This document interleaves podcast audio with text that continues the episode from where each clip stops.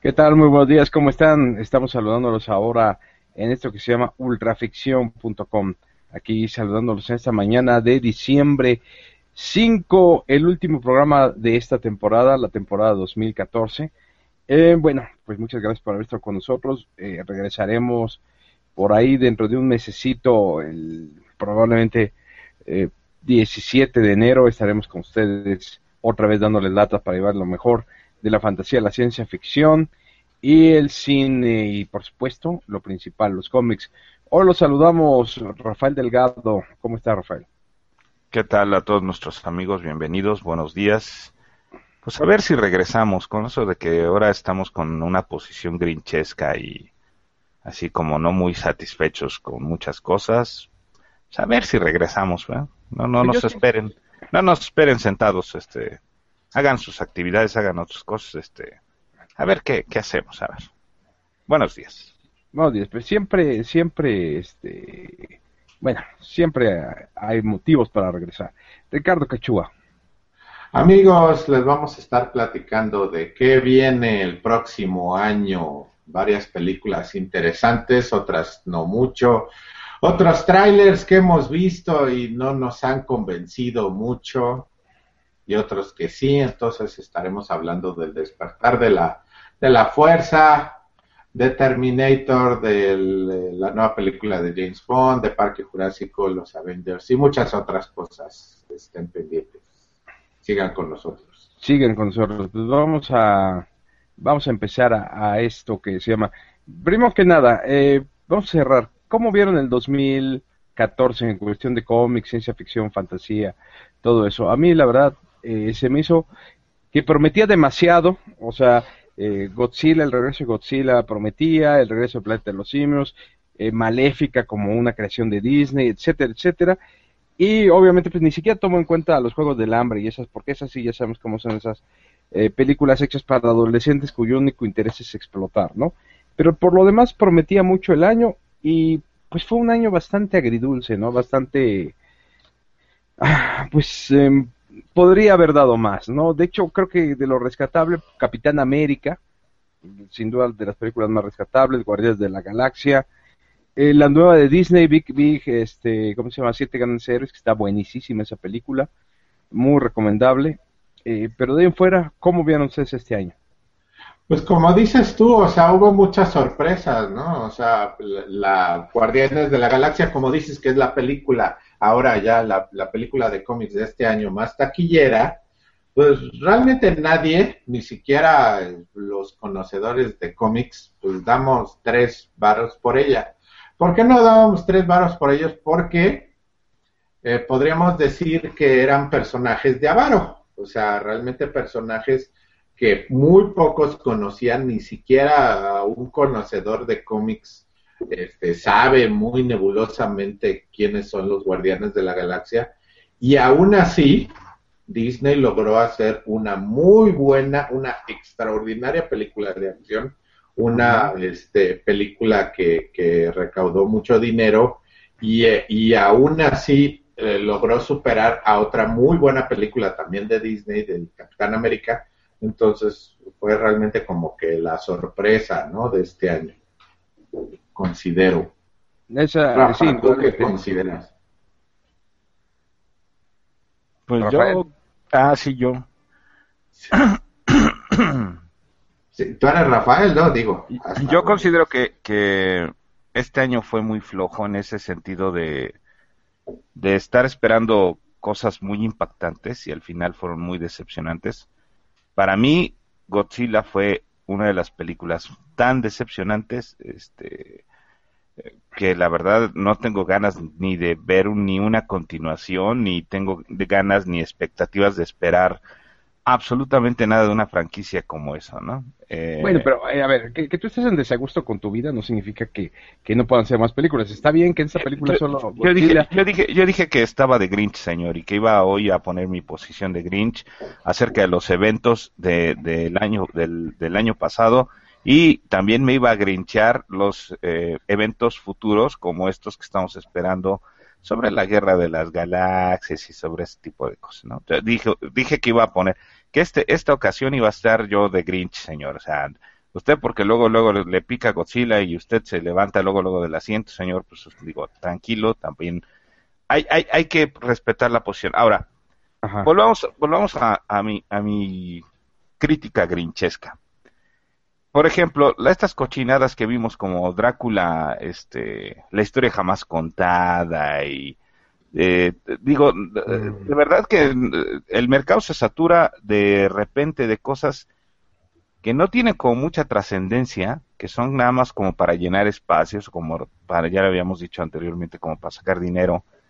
Y este, la verdad es que dejan películas, por ejemplo, de alta calidad, como la que estaba, estaba diciendo esta de los siete, los seis grandes héroes, perdón, pues se dejan para, para épocas como estas, ¿no? Como para eh, eh, finales de año, en donde, bueno, pues este, hay, hay, son de gran impacto y son películas que pues, realmente merecen la pena, pero no es, la verdad es que el verano estuvo bastante flojo, señor, digo, usted que es experto en, en el cine y todo este tipo de cosas, pues no me puede, no puede negar que sí estuvo como, eh, eh, prometía mucho, pero estuvo bastante caótico el asunto, ¿no? En todo, ¿no? Incluso... Y, luego los trailers así como que te venden algo fabuloso y, realmente el trailer trae lo único fabuloso de la película. Digo yo, este, coincido con, con Rafa, ves Godzilla y ya que ves este a Godzilla en la película sale, ¿qué será? ¿Seis minutos? Yo Cinco minutos. y los vamos o cinco minutos de toda la maldita película. y, esa, este, Todas esas tomas así obscuras para esconder el CGI y demás cosas, realmente no ves qué demonios está pasando en la película. Entonces realmente una película de monstruos donde no ves a los monstruos, pues vale bolillo. El único actor que valía tres pesos lo matas a los 15 minutos de la película a un excelente actor japonés que es la primera vez que sale su, su voz en una película que no sea japonesa, le das unas líneas de a tres pesos, pues haces una mala película, ¿no? O sea, digo, con tanto, eh, tanto yendo a su favor, no, no subieron eh, explotar lo que tenían, ¿no? Sí, fue eh, coincido que fue una... yo soy fan, no, sí, sí, pero, pero ser fan no significa, señor, este, eh, con todo respeto, eh, no criticar lo malo. Sí, quitarse la camiseta. Yo, por ejemplo, eh, usted argumentaba, es que es una película muy parecida al, al tipo de, narración que se daba allá por los 30, digo, por los 50. 50, sí. Este, Ese era el objetivo. Sí, sí, sí está padre, o sea, sí está padre, pero, pero eso lo entiende usted porque ya está, está viejito y, ya ve que en los 50 tenía 25, ¿no? Entonces, este, eh, yo creo que eh, debe ser una, una, narrativa, sí, a lo mejor eh, con estas características, pero adaptada a, estos tiempos también. esta parte de la gente que de repente se mete a hacer las cosas porque soy un fan declarado de, de tal o cual personaje, pues muchas veces no da como buenos resultados, ¿no, señor? No, digo, yo creo, yo creo que eso es lo que, lo que de repente, o haces una película para ti o haces una película para el público, ¿no?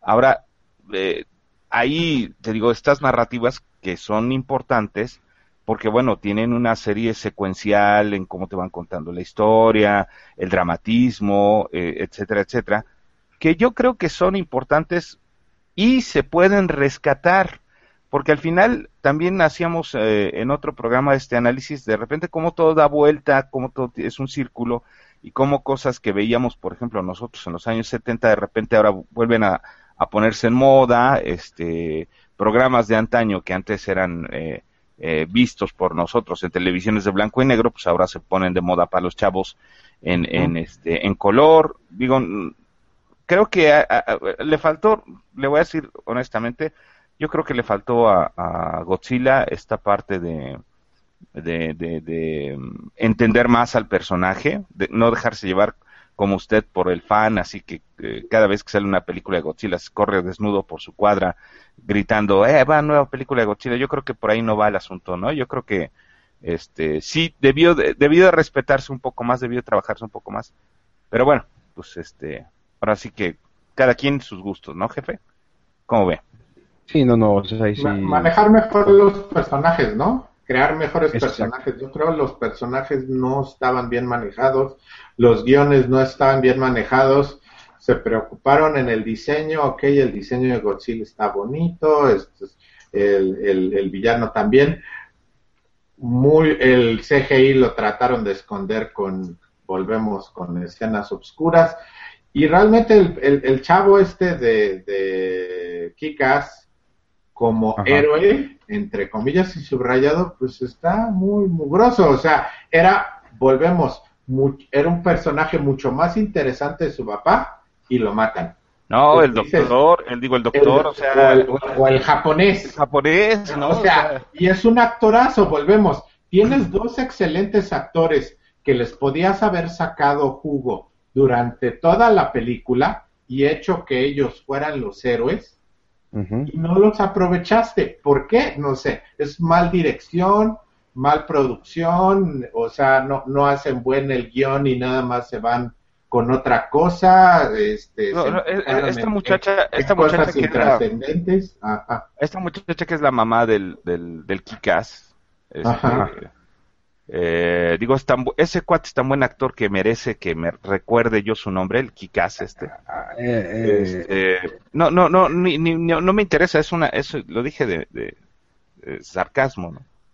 Este, dura menos de cinco minutos la señora en, en, en el, en el, eh, en la pantalla, ¿no? Y, y el pretexto de que se muera, ¿cuál es el pretexto? O sea, eh, eh, no hay fuerza en ese sentido, ¿no? Este, en, en el, en el drama de que la señora fallezca, que el, eh, el dueño de la planta nuclear o este señor de la planta nuclear vaya y este y experimente o, o tenga como ten- tenazmente esta parte, le falta fuerza a los personajes, ¿no? Este y es y otra vez es un pretexto para enaltecer el ejército al- que al ejército norteamericano es el salvador de todos en el planeta, ¿no? Digo, este si yo si yo veo Godzilla y veo este invasión de Los Ángeles o, o veo este cómo se llama esta estupidez también que le gusta mucho Salvador Independence Day ajá. el día de la Ah, sí, independencia ya quieren hacer un remake, qué horror. No, la segunda parte es, es la que se segunda güey. Bueno, pues estaría viendo lo mismo, ¿no? Estaría viendo lo mismo. O sea, la diferencia es que de repente en una salieron unas naves espaciales y en otra salió un monstruote. Entonces, eh, este, de, de verdad, Godzilla para mí fue una de las mayores decepciones de este, de este verano, ¿no? Ni, ni siquiera una buena película de desastre es, ¿no? O sea, porque volvemos, las películas de desastre también así no tienen gran guion, no tienen gran esto, eh, pe- pero ni siquiera es eso, ¿no? O sea, no tiene ni los grandes efectos o algo tan impresionante como en una película de desastre, que por lo menos eso te- le, le- tapa este, el ojo a- al detalle de que no hay un buen guion o no hay un buen desarrollo de personajes, etcétera, etcétera, ni lo otro, entonces no, no llega a satisfacer de ninguno de los dos lados, ¿no? Así es, así es. Pero Así bueno, es. este es una, es una de las películas que a mucha gente le gusta, por ejemplo, Salvador Quiotlazol y mis respetos por su fanatismo. Este, pero bueno, no es, te digo, una, una, una cosa que yo incluso he tratado de verla en DVD. De verdad, este, no, no, no la aguanto, no la aguanto, no, no como que no le veo el sentido a estar ahí, per- este, sentadito, ¿no? Es más, digo, yo el- en la peli- en la película de Godzilla me dormí, así que bueno, pues este, ¿qué más Bueno. les puedo decir, no? Vamos a decirles. En la de Emmerich, ¿no? En la de- no, no, la en- de Emmerich, peor, la de Emmerich ni la vi, ¿no? Me, me salí, o sea, Bueno, No, en no, México no. no. le fue nada mal. ¿eh? Hizo 16 millones y medio de dólares, lo cual no está mal. Si tomas en cuenta que la película más taquillera en México este año fue Maléfica, que hizo 46 millones. Eh, la verdad es que fue un bajón muy grande para México. México era un país donde las películas hacían 70, 80 millones. Eh, Los Vengadores por lo menos hizo. Y ahora pues no llegaron porque fue un verano flojo. las Eh, tortillas ninja, señor. Otro ejemplo de, de una, 18 de una película de con una adaptación, este, pues, tratar de renovar eh, em,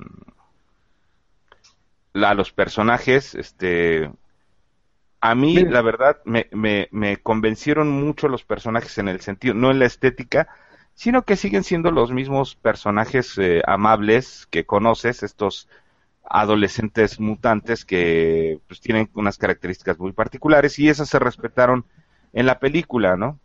Lo que sí me pareció muy burdo es ver a esa tortugona tamaño megacaguama, este, eh, me gustaron, a- a- Que, se aventó como 3, litros de esteroides, ¿no? Exacto, exacto. ¿no?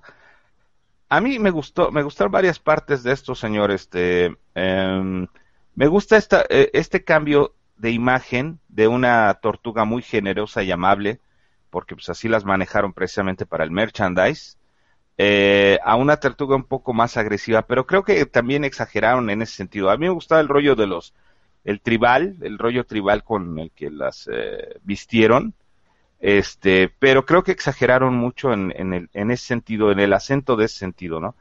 Y eh, eso, uh, y, a, y a eso le anexo la excelente actuación de Megan Fox, que de verdad qué bárbara cómo actúa, cómo se esfuerza, cómo le echa ganas. Este, pues pues, yo creo que ese es el resultado de las tortugas ninja, ¿no? Una contradicción de imagen, porque bueno, pues tenemos el programa de Nickelodeon, este, que es uh, unas tortugas muy amables, muy afables, este, para los chavos, y de repente esta actitud grotesca, ¿no? Gr eh, grotesca es la palabra, señor, de, de la imagen de, de las tortugas, ¿no? Este, por eso yo siento que tampoco no, no fue como una, una película muy bendecida para este verano, señor. Mire, les, les voy a proponer un ejercicio. Tengo yo aquí la lista de las 50 películas más taquilleras en México hasta hoy. Ajá. Eh, obviamente aquí debería de entrar el Hobbit, que va a entrar sin duda alguna con pocos días que se estrene, pero pues ahorita no, no aparece. Les propongo que les voy eh, diciendo los títulos del 50 al 1 y ustedes lo único que dicen es a favor, a favor o en contra. Y cada uno dice. Y si no la vieron, pues dicen, no la vi. Ok. Vamos. Ok. Pompeya, No la vi. No la vi. en contra. Líbranos del mal. Ah, este, mala. O, ¿cómo dijiste? Sí, líbranos del mal, mala. Sí, Mala. también pareció mala. No. Aviones. la Ah, mala. Yo le, doy- yo le voy a dar un... Sí es mala, o sea, reconozco que es mala, pero... Ok, también sí, no podemos decirlo mala. El crimen del cácaro agúmaro. Ah, mala. Yo sí le voy a dar bueno. Guten Tag Ramón. No la vi. No la vi. Ah, yo voy a decir que es- está bien porque cumple con su objetivo. Grandes héroes, la de Disney. Ah, buena. Excelente. Muy buena. Excelente, excelente. Los Box Trolls. No la Buena. vi. Muy buena, muy buena. Yo la... Es la de Sex Tape con Cameron Díaz. ¿Cómo le pusieron en México? Este, ah, nuestro video sexual. No la vi. Mala. No la vi. Malísima, malísima. ¿Qué le dijiste a Dios, la de Juan Gabriel? No la vi. Ah, no la vi. Mala, mala. Más negro que la noche, ¿alguien la vio?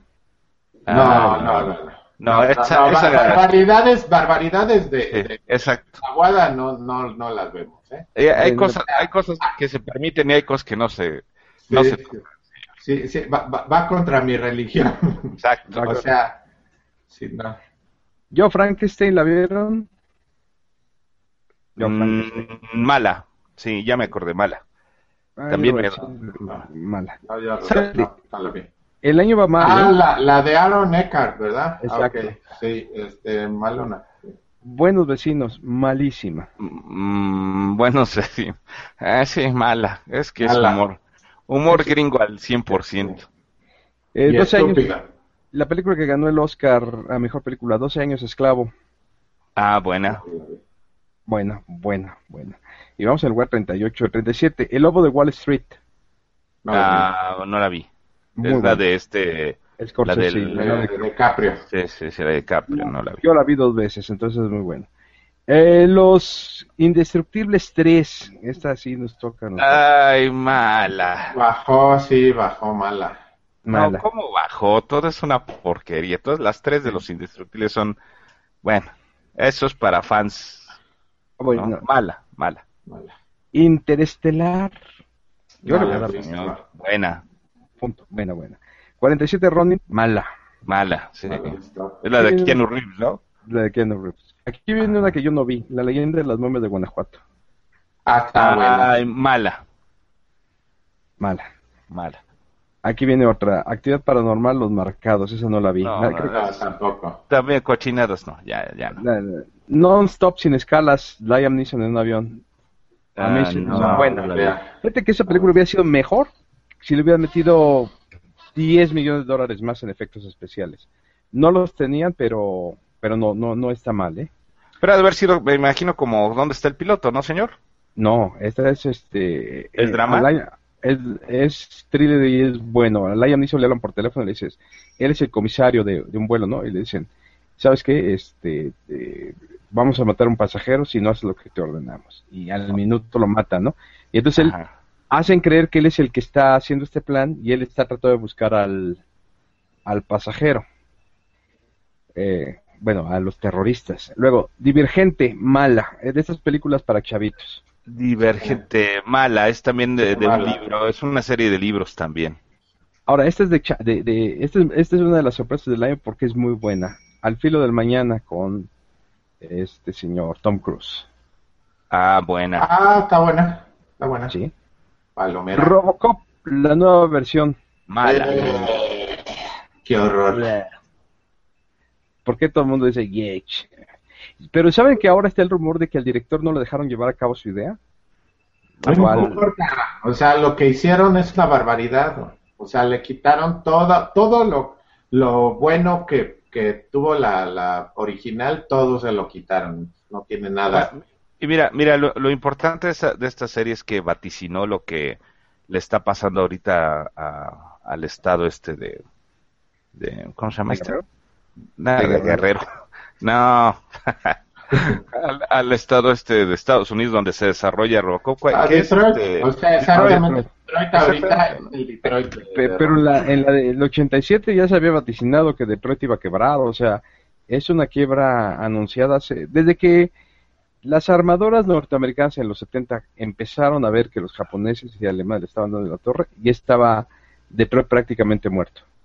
Sí, pues sí, pues sí. Yo lo lamento por Tim Allen, que también hacía su programa ahí en Detroit, y- o su programa estaba ubicado este de Mejorando la Casa ahí en Detroit, y estaba súper orgulloso. Fíjate cómo, cómo bueno, el- a- algún día vamos a, a platicar de esto, ¿no? Cómo este, en los programas eh, de Estados Unidos se exaltan ciertos valores sobre sus estados y sobre que de origen y no. Exacto, y, y sobre todo que sí, como, como ese, ese nacionalismo sí es importantito, ¿no? Pero bueno, No, pues, es sí. otro rollo. No, yo lo lamento por ti, eh, como turista te gustaba mucho ir a Dallas por Detroit y todo. No, no, yo no iba, yo no iba, yo no iba a darlas por Troy, señor, discúlpeme. ¿Eh? Usted Bueno. de repente me, me decía, pero yo le decía que no, pues que, que pacho, señor. que, que Por no eso me- alcanzaba para el vuelo. pongo sí, exacto, por eso me pongo grinch, ¿eh, señor? O sea, porque abusado con eso. Porque no, no le llegaba el precio del vuelo. Al No, revés, te pones Grinch porque, porque no hace ese viaje, ese vuelo, ese... es muy ya. barato, es muy barato. Está usted, está, usted, eh, está usted muy barato más bien con sus chistes ahorita, señor, así que... A ver, vamos vamos. a seguir. Mr. Peabody Sherman, muy buena. Para Sí, muy buena. excelente. Híjole, yo creo que es buena. Peabody Sherman es buena, pero tiene mucho de, de- perdió mucho ese chiste de lo que veíamos nosotros en caricaturas en animación. Sí, sí es buena, es buena para los chavitos, tien- lo que te estaba yo diciendo hace un rato. Este, mi, mi- mis hijos conocieron a Peabody Sherman y les fascinó. ¿Pero dónde lo Este- conocieron? ¿En el cine o en la tele? En el cine, no, no, en el cine, en el cine. No, ellos no conocieron a Peabody Sherman en la televisión, o sea, pero ni por error, ¿no? Este, de hecho, después de la experiencia del cine, eh, pudimos eh, checar las eh, caricaturas que de repente están por ahí en YouTube. Pero sí es, sí es totalmente distinto, ¿eh? No, no es el Peabody Sherman que nosotros veíamos en la televisión, pero qué bueno que a ellos les gustó el asunto, ¿no? Sí, indudablemente. eh, creo que creo que le hicieron. ¿Sabes qué? Sí, hay una cuestión, la restricción de tiempo. La caricatura tenía que ser muy rápido y tenía que ser una ironía de que eh, para, para funcionar. Esto se centró más en Peabody y en Sherman como personajes de aventura Exacto, exacto. para funcionar. Es que eh, tú, lo acabas de decir, todas, todas estas caricaturas de este momento, eh, incluso Rocky y Bullwinkle, eh, manejaban este tipo de ironía, ¿no? De sarcasmo.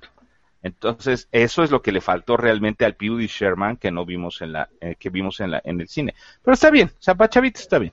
Está muy bueno. A ver, la representante al Oscar de México este año, Cantinflas. Ah, hijo, no la vi. Yo, la verdad, este, otra vez, de verdad, de verdad, de verdad. Sé que este actor argentino hizo un muy buen trabajo eh, interpretando al personaje. Ajá, español es que. Ah, español, perdón. Pero este, no, no, no, no, no, no, no. Yo, es que, mira, van a hacer una película, me imagino que Chespirito, o sea, con todo respeto. No, en buena en con todo respeto. Si fuera como si, fuera como Cantinflas, eh, yo, yo le voy a dar punto a favor, te voy a decir por qué porque es una película que cumplió con lo que quería. O sea, es una película que quería gustarle a los gringos, gustarle a los mexicanos, ser amable con el personaje, no dejar de tocar sus lados malos, tener algo de drama, mucho de humor, buen trabajo de producción. Lo hizo. Por eso es probable hasta que gane el Oscar. O sea, no es, no es, no es lo máximo la película, pero es una película muy cumplidora. Yo creo, yo creo que hay cosas mejores, de verdad, que deberían denominarse al Oscar que Cantinflas. Yo... el, problema es que si tú, eh, eh, ah, vamos, yo digo que la película mexicana que merecía ganar el Oscar siempre fue El laberinto del fauno. Pero tú ves que las películas que ganan este tipo de Oscars pues tienen que ser así como cantinflas. Pero bueno, o sea... Eh, sí, sí, es, es, otro tipo de de, de, de, Incluso yo diría que hasta de respuesta comercial, señor. este Pero bueno, no, yo no, yo, te digo, seguramente van a hacer una. Yo no. Ay, es que no quiero entrar en controversia en ese sentido. Yo no defiendo a la gente que para, que para ellos Chespirito representó algo importante en su vida y todo eso, pero también eh, entiendo con toda honestidad, yo vi El Chavo del Ocho, yo vi eh, El Chapulín Colorado, el Doctor Chapatín, este, recuerdo muchos de los chistes de Chespirito que me hicieron reír cuando era chavito, porque con todo respeto era, era una de las únicas opciones de comedia para chavitos, porque originalmente no se, no fue un, un, un, un, texto que se hiciera para niños, y sin embargo, bueno, este, eran las únicas opciones que teníamos nosotros de ver televisión eh, en ese momento. Pero también reconozco que después de Chespirito hay muchas más cosas. Chespirito se chutaba, y lo digo con todo respeto, eh, a Buster Keaton, se chutaba al gordo y el flaco, se chutaba a, Chaplin, se chutaba a, toda esta gente del, del cine mudo pero él, mismo lo reconocía, hasta hacía sí, de el flaco y demás. Pero, pero había un momento en que su chiste era, era repetitivo. Claro. Y se, había estancado en estas parodias, en estos, en estos ejemplos de comedia. Qué bueno que Chespirito lo diluyó, porque lo voy a decir así, lo diluyó para que nosotros, gente común y corriente, lo entendiésemos de una forma más instantánea pero creo que después de este espíritu hay más cosas, ¿no? Este, yo creo que el mismo Roberto Gómez Bolaños ha de tener escritos más interesantes, ha de tener pensamientos más importantes, ha de tener eh, eh, análisis más interesantes de una época que le queda, que le, que, que le toca vivir a él. No, nadie niega que fue una, un gran eh, personaje para la para la, televisión mexicana en su momento, pero bueno, también se agota, esto se agota por los constantes cambios en la comunicación que existen, ¿no? Entonces, vamos a dejar a, a, ahí a Chespirito, yo de verdad lo, van a enaltecer y le van a querer hacer una película y le van a... No, déjenlo ahí, déjenlo como el hombre que, que trascendió, que hizo cosas importantes. A mí te digo, me gustaría leer textos más interesantes sobre un análisis más profundo que el mismo Gómez Bolaños haría de su época y que seguramente tiene por ahí escondidos, ¿no? Pero hasta ahí, o sea... Qué bueno que tocaste el tema. Yo voy a dar mi opinión, porque no habíamos tocado la muerte de Chespirito. coincido con Rafael plenamente. Eh, el señor, pues realmente no innovó en muy pocas cosas. O sea, no, no voy a decir que, como todo el mundo dice ahora, que hay editoriales que dicen, es que prácticamente todo el mundo reconoce que el tipo era un genio. No, no era un genio. O sea, inventó, digamos, 10 buenos chistes y el resto de su vida fue acomodarlos a todos los guiones, siempre los mismos chistes.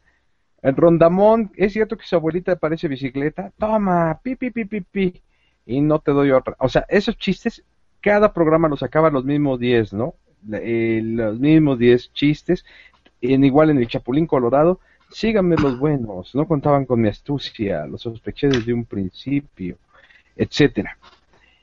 Pero sí voy a reconocer algo de Chespirito que poca gente ha, ha reconocido. O sea, dentro de todo lo repetitivo que era y demás, y de la innovación que hizo y de que además tuvo muchísima suerte porque le tocaron los años 70 cuando no había prácticamente nada más que él, o sea, no tenía competencia, no no había posibilidad que la gente dijera, ah, ya me cansé de ver esto y le pasaba a Comedy Channel o a... No, no, bueno, tenías a Chabelo, te digo, tenías esto... Acuérdate que también que es importante en la historia de la televisión mexicana, porque los 70 pues apenas es la fusión de lo que se conoce hoy como Televisa, ¿no? Este tema mexicano con, con, lo que era Televicentro. Exacto, o sea, sí le toca una, una, una, una época muy importante y, y, es un cuate que sostiene a muchos de estos programas que vienen de la experimentación de, del, del, la televisión mexicana, como café, este, este el de Nescafé y el de Viruta y Capulina y todo ese tipo de cosas. Entonces es un cuate importante en ese sentido, ¿no? En la formación de la televisión mexicana. Ahora sí, sí, continúa con tu, con tu análisis, perdón. No, no, no, o sea, yo coincido contigo, sí es muy importante en ese sentido. O sea, básicamente tres pilares construyeron lo que es Televisa hoy, que son Jacobo Zabludowski, eh, Raúl Velasco y Chespirito, ¿no? Son los que nutrieron Televisa. Es cierto que hubo excelentes programas como Los Polivoces, como Ensalada de Locos. Estos programas tuvieron el problema de no tener la cohesión que tuvo con su grupo de actores, su grupo de productores y su grupo de editores, etcétera. Este Chespirito también es, es, cierto. Pero yo creo que el punto más importante que no se le ha reconocido y que yo le reconozco plenamente tanto a él como a Vicente Leñero que falleció antier, es algo que nos debe de enseñar. Claro asombrosa, increíble e infatigable capacidad de trabajo. O sea, tenía una capacidad de trabajo Chespirito bestial. En los años 70, Chespirito se echaba a la semana dos guiones de televisión, dos guiones de cómics, escribía canciones, escribía guiones de cine y además producía y actuaba y dirigía dos programas de televisión. O sea, eso, ¿sabes tú lo que implica eso? Hay gente que en la televisión trabaja para hacer un solo guion y no puede. Hay gente que en la televisión produce un programa a la semana y no puede. Y este cuate que hacía todo esto, mis respetos, o sea, sí estaba gruesísimo en ese, en ese sentido. O sea, entonces, sí hay que reconocer algo, y aquí yo coincidiría con el escritor Malcolm Gladwell. O sea, no era propiamente un genio, era un güey que trabajaba un chorro y de tanto trabajar y dedicarle horas y horas y horas y horas y horas y horas y horas a la chamba, es cierto, repetía muchas cosas, pero otras salían de tanto trabajo, empezaba a, como dice Gladwell, empezaba a surgir la genialidad. Además de que Gladwell acota otra cosa que también le pasó a Chespirito, estuvo en el lugar correcto en el momento indicado. Eso es lo que a mi modo de ver es lo que lo hace lo hace grande, ¿no? Eh, le tocaron otras cosas muy buenas, por ejemplo, eh, voy a decir algo muy cruel, pero el hecho de que hubiese dictaduras tan terribles en Latinoamérica lo benefició, porque sus programas que eran de humor blanco pasaban sin problemas, o sea, no tenía el problema de la censura y demás. Entonces, eso lo hizo un ídolo. Además de que la gente pues, no sale de su casa por los toques de queda y demás, entonces tenía que quedar aquí a fuerza a ver Chespirito. Y como tú dices, los medios de comunicación no estaban tan abiertos como, como ahorita.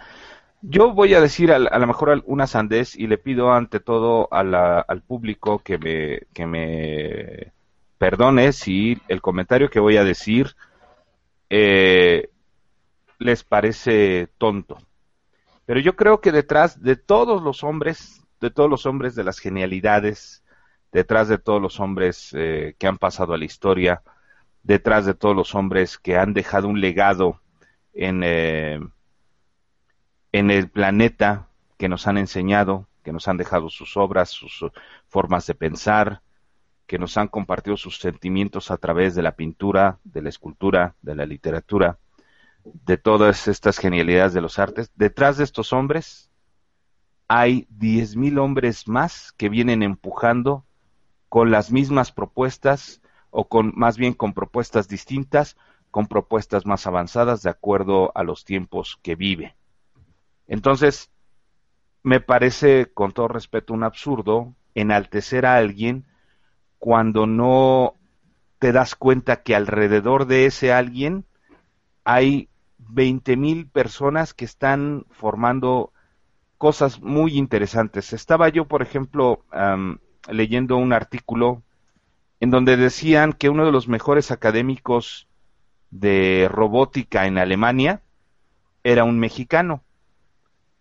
Y entonces yo me ponía como a, comparar esto. Sí, Chespirito hizo su trabajo, lo hizo bien, eh, y hay que reconocerle y hay que criticarle también las cosas que pues, hizo mal, porque finalmente es un ser humano. Pero, ¿cómo esta persona que está en Alemania, o por ejemplo el mismo Vicente Leñero, no se le toma tan en cuenta eh, de este tipo de cosas, ¿no? Por eh, esa tiene razón, que Vicente Leñero en todos sus guiones y en todos sus escritos te obligaba a pensar. O sea, Vicente Leñero, si tú ves sus películas, son clásicos del buen cine mexicano de los años 70, pero películas que no fueron taquilleras, que fueron cero taquilleras, cero taquilleras. Sí, sí, pero haz de cuenta, por ejemplo, tú dices, Vicente Leñero te, te invita a pensar. Sí, bueno, Chespirito no te invitaba a pensar, Chespirito te, te, invitaba a, a, a pasártela bien, ¿eh? su objetivo era pasártela bien. Este, y en, su, y en ambos, en ambos eh, sentidos, cada uno pues, tiene esos valores padres, ¿no? O sea, este, Chespirito te hacía que te fugaras de tu realidad muy cruenta y Vicente Leñero pues, te ayudaba a analizar esa realidad cruenta, ¿no? Sí, a, lo que, a, lo que voy es esto, no nos enfoquemos nada más en cada uno de, de, de las virtudes o de las cosas que dejó porque igual también después de Vicente Leñero hay más cosas, ¿no? O sea, no solamente Vicente Leñero es, eh, es eh, digamos, como que la neta del planeta, así como quieren que de repente manejemos la imagen de Chespirito, ¿no? Hay, de todos estos autores y a lo que voy, hay más todavía de lo que puedes aprender, ¿no? Ese, ese es mi, digo, la, la, máxima de que todo mundo cuando se muere se vuelve santo, ¿no? Exacto, Eso es innegable, ¿no? Todo mundo, el, el, más detestable del mundo, en el momento que se, se muere, y más alguien este, que tenga alguna fama, sea pequeña, sea grande, sea como sea, se vuelve santo. Mira, cuando murió Robin Williams, Robin Williams estaba, ya nadie iba a ver sus películas, era un actor que ya estaba trabajando prácticamente para video homes, o sea, para películas que se iban directo a, a video, sus últimas cintas habían sido un fracaso. Se suicida, yo comento en la red mi punto de vista acerca de que su carrera pues, tenía pocos puntos a favor y en cambio tenía en contra mucha chabacanería. Puta, me hicieron pedazos, o sea, tuve hasta problemas eh, de, todo tipo de índole, ¿no? Eh, ¿qué, ¿Qué sucede con esto? Lo que tú dices tienes toda la razón. Se muere y, como dice Chava Flores, mientras el Rafa vivía, ya que se muera. Ahora que se murió, qué bueno era. O sea, eh, tenemos ese, ese problema de, que santificamos de inmediato. Sí, sí, o, sea, santificamos lo que conocemos de primera mano. Se murió este, eh, a los dos días de que murió Robin Williams, murió Lauren Bacall y nadie se acordó porque los jóvenes no conocen a Lauren Bacall. Si hoy se muriera, por ejemplo, eh, dime un ídolo juvenil, Belinda, pasaría a ser casi casi una santa. Claro. Pero si se muriera, digamos, eh, una actriz eh, más de, de, una época más de Meche Carreño, por ejemplo, no habría gran trascendencia porque no es un personaje cercano. Entonces yo, yo creo que eso también influye, influye mucho. Sí, sí, a mí, te digo, a mí me parece esto bastante exagerado de repente de vamos a llevarlo al Estadio Azteca tres días después de que ya se descompuso el cuate, pues, qué falta de respeto también para el mismo cuate, ¿no? O sea, pero bueno, pues él ya ni, lo siente ni nada, entonces pues pueden hacer con su chapulín colorado lo que se le dé la gana. Entonces, hay que reconocer, nuevamente, hay que reconocer, el señor eh, fue una parte importante en eh, la formación de Televisa, como lo dices. Alguna vez lo comentamos aquí, si fue el Chavo del Ocho es porque la, se transmitía, su programa se transmitía a las 8 de la noche y en, en el Canal 8, ahí empezó esta parte del Chavo del 8 y por eso él, él tomó eh, ese título, ¿no? De hecho, Luego, bueno, sí, dime. Cuando se conforma Televisa, que es la unión de Canal 8, Canal 5, Canal eh, eh, 2 y Canal 4, ¿no? Me parece. Sí. Este, eh, es cuando empiezan a acomodar dónde se va a presentar y eh, luego dicen que el chavo se llama el chavo del 8 porque vive en el número 8 de la vecindad. Y todo el mundo se preguntaba, bueno, pues ¿por qué vive en el número 8 y por qué se duerme en el barril? ¿No? Este, ¿quién más vive en el número 8? O sea, hay cosas que, por ejemplo, el señor no, no contestó pues, porque a lo mejor no le vino en gana. La realidad, te digo otra vez, es que este, él fue un personaje importante, hay que tomarlo así eh, para la formación de, de Televisa, y bueno, este, como te dije, daba soporte a muchos de los programas que en ese momento eran programas experimentales que se transmitían a través del telesistema mexicano. Entonces, su honor a quien honor merece, pero hasta ahí, ¿no? Este, me parece, te digo, exagerado todo el asunto de, de, de, de cómo se le idolatra. Y lo único que pues, me hace pensar es que a México le tienen, tienen la necesidad, ¿no? Exacto de esas cosas. Ok, bueno, ya, vámonos con otras cosas. Continuamos con, ya estamos en el lugar 25, exactamente. O sea, el 25 es Hércules, la nueva versión de eh, este señor, eh, ¿cómo se llama este? La Roca. A mí sí me gustó, le voy a dar punto a favor. Sí, sí, sí me gustó. Sí, a mí ni... Palomera. Yo no la vi. Una película que no vi, pero todo el mundo dice que es muy buenísimo, la película de Lego. Ah, muy buena. Excelente. O sea, está extraordinaria la película. Muy buena. Una película muy divertida para niños, extraordinaria. Stop motion, ¿eh? No fue, no fue CGI, fue stop motion. La tengo que ver. Muy bien, sí, muy buena. Luego, El libro de la vida, la producida por Guillermo del Toro. Malísima, malísima, malísima, malísima. Diseño de producción muy bonito. Eso Yo voy a decir también, diseño de producción muy bonito. Muy la de, excelente el diseño de producción. Ya estamos en lugar 21, en La Tormenta. La de. Pues quisieron volver a hacer Twister con nuevos efectos. Eh, yo le doy punto ah, abajo. No la vi. Pero le fue muy bien en México, ¿eh? O sea, le fue mejor en México que en Estados Unidos. Luego, Luna de Miel en Familia, Adam Sandler y Drew Barrymore. Ah, híjole, No la vi.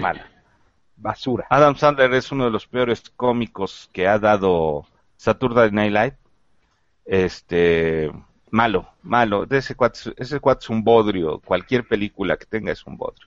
Bueno, luego Lucy con mi futura esposa eh, Scarlett. Mala. Mala. Mala, la película es mala. O sea, Scarlett es un adorno muy bonito, pero lo malo es que no funciona como. O sea, eh, es una película que retoma lo que es Estados Alterados, Trascender y otras películas más, hace ahí un licuado de estas películas. Todas sus situaciones ya las has visto, hasta 2001 y demás, pero al final no trasciende. Luego, una, yo no la vi, Cásese quien pueda. No, no la vi. Bueno, una película de que, que cuando la ves te ríes, pero ya luego cuando la meditas te deja de muy mal humor. La dictadura perfecta. No la vi. Mala, mala.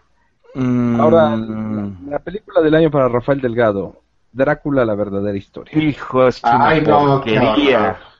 o sea, hay, hay cosas malas y porquerías. O sea, qué, forma de romperle la imagen histórica a, a Vlad Dracul. Ajá. Y qué forma de romperle la madre, perdón porque dije, Ajá. A, la, a la novela de, de Stoker. O sea, de verdad, yo creo que el, el, guionista llegó con un marro y a, ver qué rompo y a ver qué construyo. No, no, no, qué horrible. Qué horrible. Pues déjame decirte que a... Eh, ¿Cómo se llama? Déjame decirte que en México fue un hitazo. O sea, fue, eh, primero que nada, lo que no logró en Estados Unidos es ser primer lugar. Bueno, no, no, creo que sí fue una semana pero pero aquí fue creo que dos. 13 millones y medio de dólares. O sea, la película no le fue nada mal en México. Sí, pero ¿qué había alrededor de Drácula cuando estaba en exhibición? No, pues obviamente aprovechó una semana muerta, ¿no? Ah, por supuesto. ahí, está ahí está tu respuesta, carnal. O sea, es que al mexicano le encantan las películas de terror. O sea, y las películas que tienen que ver con esto. Sí, ¿no? Y, Drácula. Y, Drácula... digo, y si es mala, no importa, pues digo, nada más ver las películas del santo, ¿no? Digo. Drácula, Drácula es, un, es uno de los eh, monstruos más queridos eh, por los mexicanos, eh, ni siquiera Frankenstein, que, que, sería como más icónico en este sentido, ¿no? Drácula es, es el, em, el, el, monstruo por excelencia para los mexicanos. No en balde tenemos a nuestro propio Drácula, que es este señor que hacía las películas. ¿Eh? Germán, Robles, Germán Robles, que hacía las películas con Abel Salazar. Digo, este, em, yo recuerdo incluso una, una muy querida amiga que en esta semana, de, la primera semana de exhibición de, de Drácula, traía una biografía de eh, Vlad Dracul, que era un compendio de todos los rollos históricos que tenía, que me parecía excelente, ¿no? Este, pero sí, eh, volviendo al rollo de la ficción, te digo, qué manera de destrozar ambas, ambas características de este personaje, ¿no? Pero bueno, pues está bien. Bueno, que le gustó.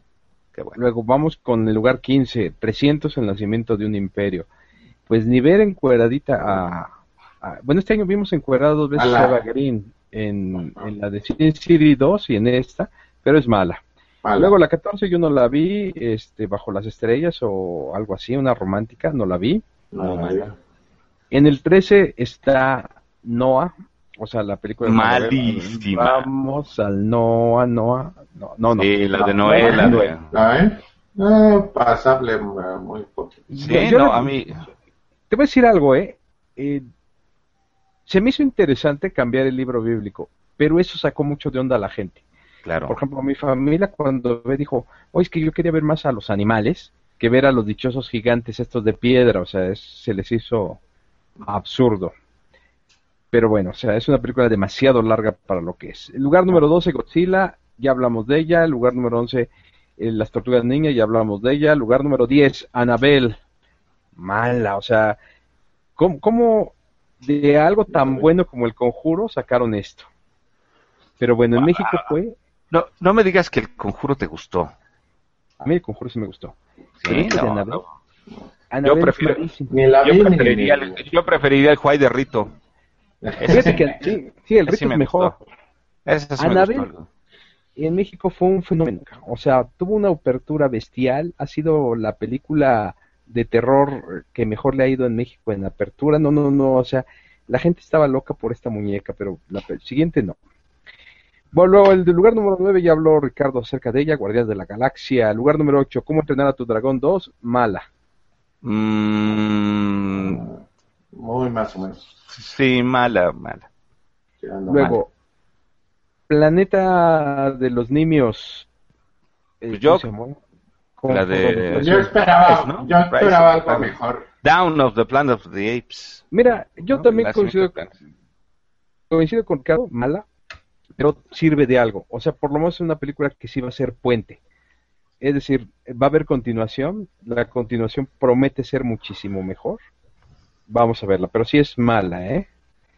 Luego, eh, bueno, yo creo que aquí todos coinciden que es buena. X-Men Días del Futuro Pasado. No, malísima. No, cuál, no me. Porquería. Te dio Fox tu lana, ¿verdad? Por abajo del agua. No, no, no, no. Una lana, güey. Sí, no, no, no, malísimo. aparte de, que no tiene ninguna, ninguna coherencia con las películas anteriores, siendo que debe de tener alguna coherencia, y no tiene ninguna, hay muchas cosas ahí que se las sacaron ni siquiera de la manga, sino de un lugar un poco más abajo, Entonces, pues, sí, no. Sí, no, no, no, no, malísima, que- eh, malísima.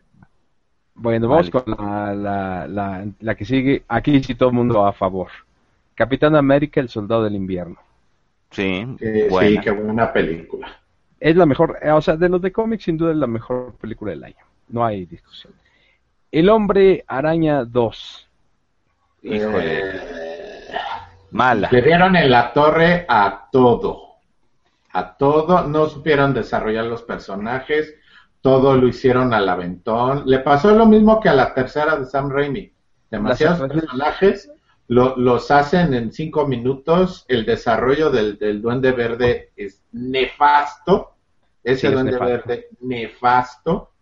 Desarrollado en cinco minutos sin ni siquiera ni- ningún sabor a esa amistad.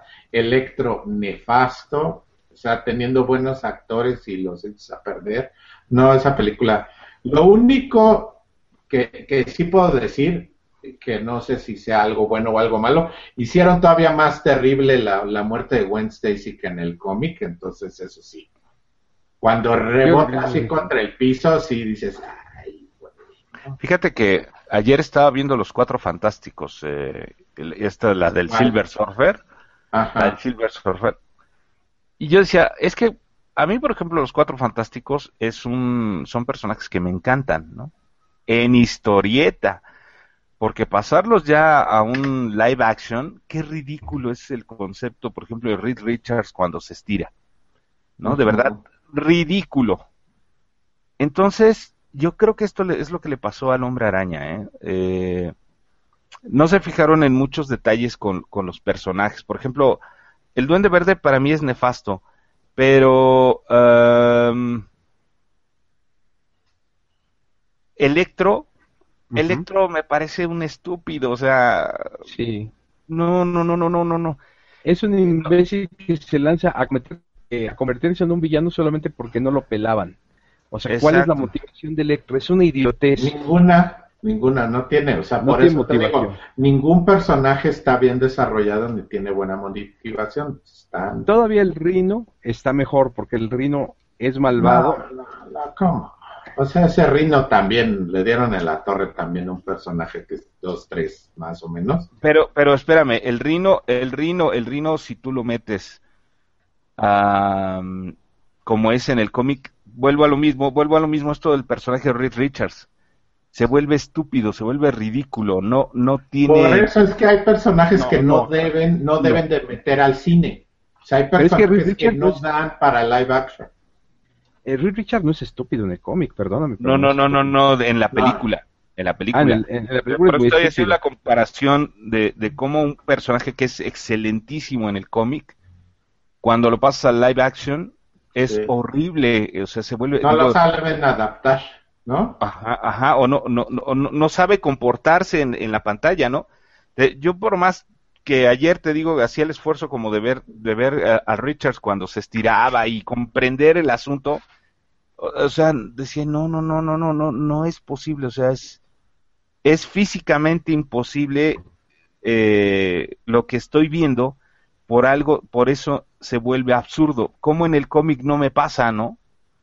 Pues porque es el contexto donde está, donde está este eh, switchado el asunto, ¿no? Eh, yo creo Mm, que eso es lo que le pasó al hombre araña con estos personajes, que efectivamente no supieron adaptarlos, que supi- eh, son, son personajes muy delicados, más que el propio hombre araña, porque el hombre araña es, es espectáculo, el hombre araña te olvidas de que eso, que no se puede pegar en la pared y todo eso, porque es espectáculo, ¿no? Porque es muy rápido.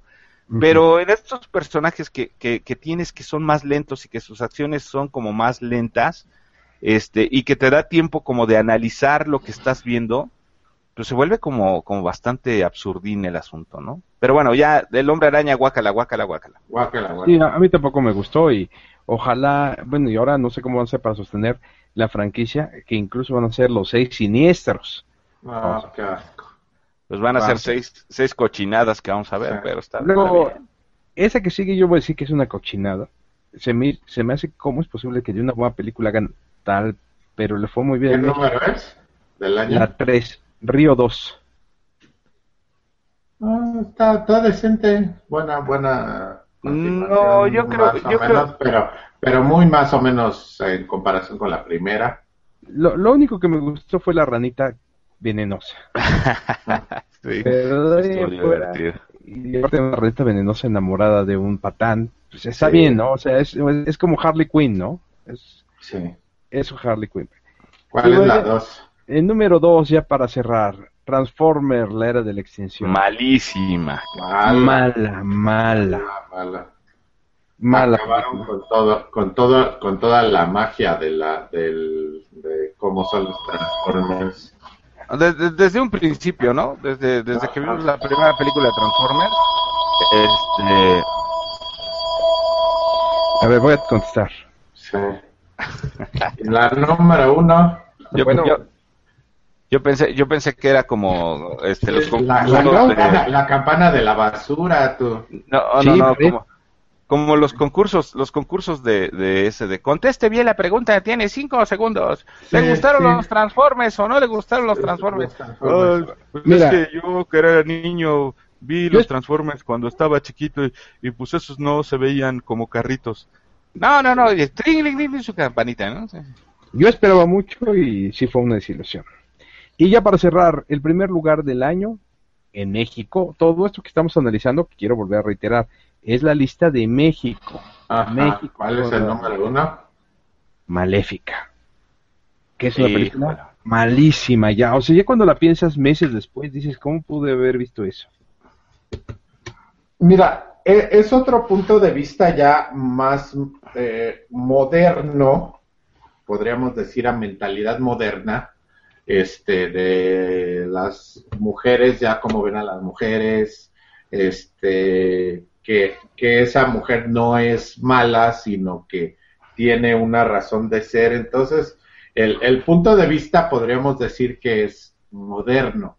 Eso de que es buena o es mala, pues no, no, no, te diré en cuanto a esto, pero sí es un, un punto de vista moderno, ¿no? Y bueno, pues yo creo que ya con eso, de hecho, estamos, nos tardamos una hora, pero cerramos las 50 películas más taquilleras de México en el año.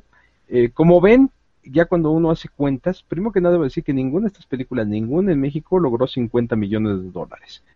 Que para un mercado como el mexicano es importante porque México es muy buen mercado. De hecho, las únicas que pasaron de 20 millones son el Planeta de los Simios Confrontación, X-Men, Capitán América, El Hombre Araña 2, Río 2, Transformers y Maléfica. Bueno, este. Pues yo quisiera que en estos 15 minutos que nos faltan, le diéramos Ajá. una revisada a lo que vamos a ver. Eh, El próximo año. El próximo año. Solamente vamos rápidamente a, a saludar a los amigos que nos están escuchando. ¿Qué les parece? A través de Facebook se está comunicando Eduardo Contreras, Luz María Marc, Mario Hurtado, Joaquín Jorge Luna Virgen, Gustavo Rangel Flores, Lalo, héroe al estilo de James Bean, Luna Gustavo, Sucia Rubarena, Ofelia Munguía, Xochitl Elizabeth Sánchez Ruiz y Eduardo Vázquez Orozco. Y los comentarios, Ofelia Munguía, ¿a qué hora y qué frecuencia? Ahorita en ultraficción.com. Eh, Joaquín Jorge Luna Virgen, si se puede en algún podcast, hablen bien de las películas, personajes y fechas de Marvel y DC, ya que la otra vez solo dijeron que así, ya que la otra vez solo dijeron que hacía mal uno y qué bien el otro. Saludos miembros de Ultraficción. Gracias Joaquín. Pues siempre hablamos, hablamos bien de las películas de Warner cuando son buenas, igual hablamos bien de mal de las de Marvel cuando son malas. Eh, hablamos de todo, pero eh, tienes razón, tenemos que precisar personajes y fechas de Marvel. Todavía no tengo, o sea, sé que Ultron va a abrir el verano, eh, la, eh, la, ¿cómo se llama? La era de En Ultron. mayo, en mayo. Ma- en 2020. mayo. Pero todavía Sí. no tengo. De hecho, A lo que se refiere va a ser en abril, ¿eh? A lo que yo creo que se refiere Joaquín es que hagamos un comparativo de los calendarios que ya presentó tanto eh, Marvel como aquellos como los que aquellos que están este, proponiendo DC y bueno que hablemos de los personajes y a lo mejor de la fuerza que ambos tienen y cómo funcionarían en eh, en el en la pantalla grande no A- a- a- ya ven que acaban de anunciar que efectivamente este señor que em, tiene una serie de televisión que se llama, ¿qué es la de Sherlock Holmes? Este señor Ah. Ah, Dominic Counterback va a ser Sí. el doctor. va a ser Doctor Strange. Ajá, exacto. Lo cual queda, queda muy bien, ¿no? Digo, porque un personaje que todo, que su superpoder lo, lo, lo maneja por la voz, porque son, son este, los conjuros que dice por voz, queda muy bien un actor así inglés que tiene una voz impresionante, ¿no? Entonces yo creo que él puede quedar bien como ese personaje. Nomás porque no conocieron a Salvador Kiotlazoli, si no a lo mejor hubiera sido él un buen doctor extraño, ¿no? Así. a mí me gustó ser la voz de Ultron.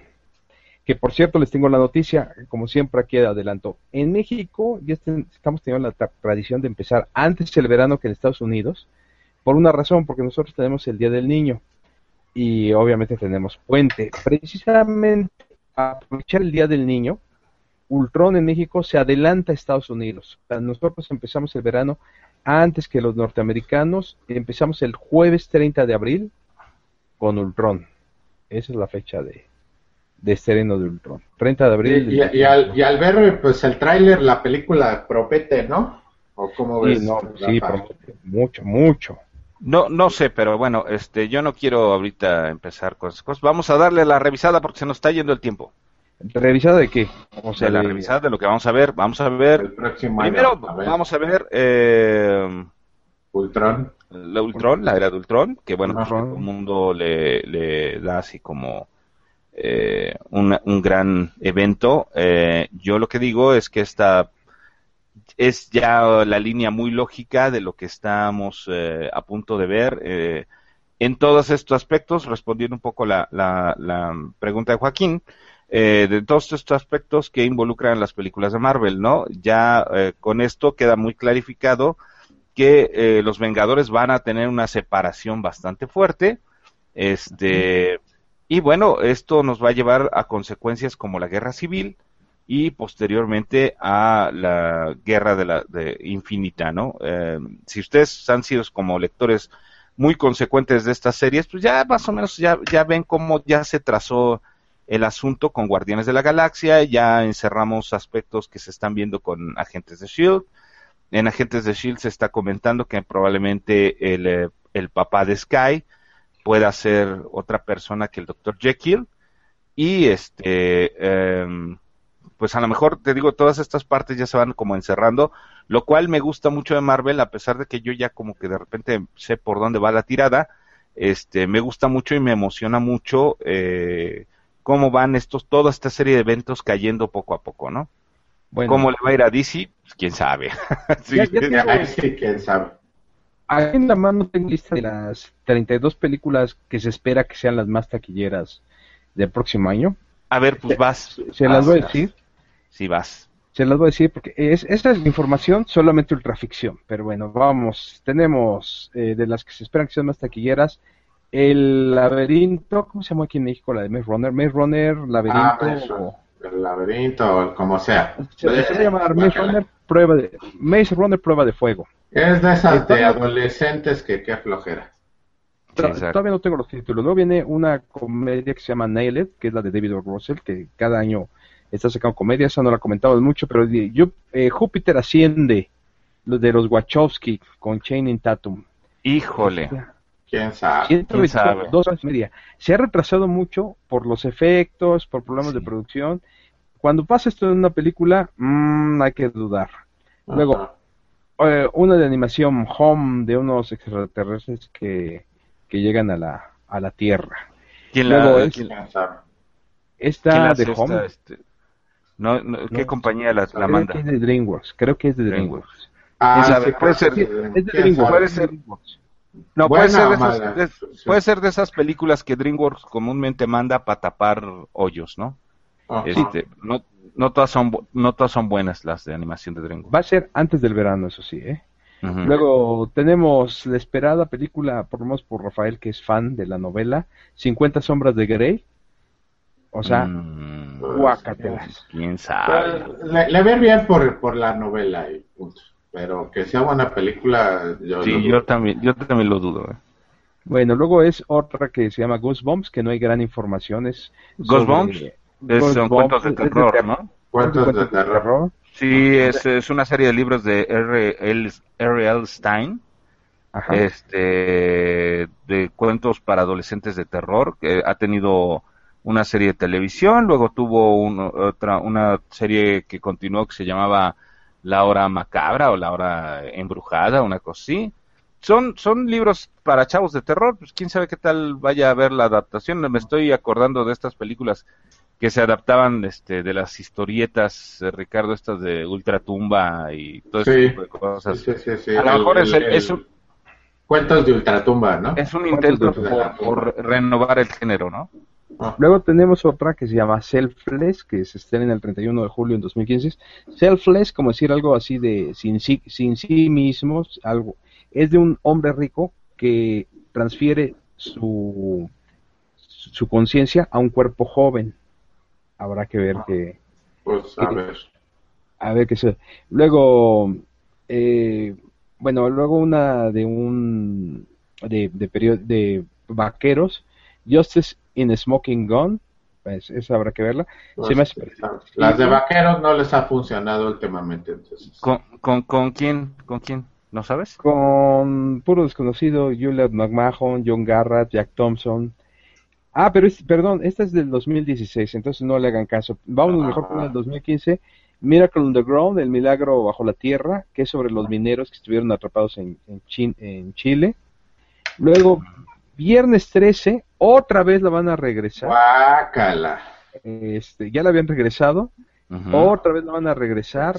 Está en, en proyecto, pero a mí lo que se me hace es, la regresan, no les funcionan otra vez y otra vez. Eh, la había hecho Rob Zombie, ¿no? Había dirigido Rob Zombie el viernes 13 pasado. No, Halloween, Halloween, Halloween. Ah, Halloween. Halloween. ok.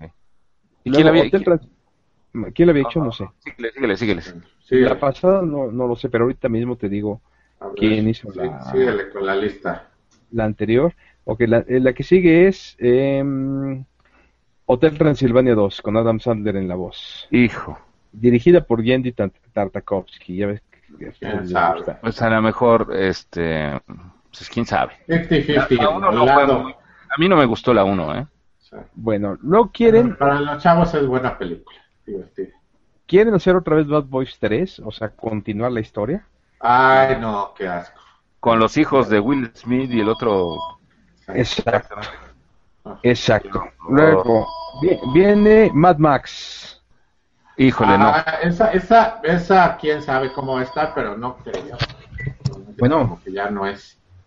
No, y es que volvemos a, volvemos al, al- al- mismo punto. Cuando nosotros vi- vi- vimos Mad Max eh, con este señor eh, Mel Gibson, en su Sí. momento, eh, el, el Era hablar otra con el- época, ¿no? el hablar con el rollo apocalíptico pues, era así como emocionante, ¿no? Porque pues estabas este en los ochentas y ya venía el 2000, Bueno. este, tenías por ahí como Sí. unos 20 años eh, eh, en el asunto y era como este, emocionante pensar, ay, pues, eh, como lo mismo el Terminator, ¿no? Ay, es que ya va a venir 1999, pero estamos en 1985 y este y sí se ve el- todo el rollo apocalíptico ahí, este interesantón, ¿no? Yo creo que eh, pues, quién sabe, o sea, qué giro le vayan a dar a Mad Max. Eh, Este, No hay, ya no hay buenas, no hay ideas nuevas, ¿eh? O sea, son puro, puro refrito de otros medios, pero ya guiones originales o ideas originales Hollywood ya no tiene. La idea de Mad Max eh, eh, Full Road se va a llamar Mad Max, este, no sé cómo lo van a poner en México. La idea es reempezarla. O sea, van a empezar en el punto en que él se vuelve Mad Max. Acaba de pasar la catástrofe y entonces vas a ver el coche ese que él tenía, el Interceptor se llamaba. ajá. Esa es la idea, lo que vas a ver. Bueno, o sea, de Como que no. Yo creo Kung Fu no. Panda 3. Híjole, no. Esa siempre, esa siempre funciona con los chavos, entonces. Sí, pero no, no, no. Va a Yo la conocer verdad a no. sus, a sus papás. Va a conocer a sus papás. sí. Luego, el final de Búsqueda Implacable, este del- donde Liam Neeson le pega a los malos, eh, que son Ah, buenos. ya, ya- ya como que, ya como que es muy, muy alargarla, ¿no? la uno es buenísima. No, vo- volvemos. ¿Qué tan idiota eres para hacerle algo a Liam Neeson después de las otras películas? Ya dices, bueno. Sí.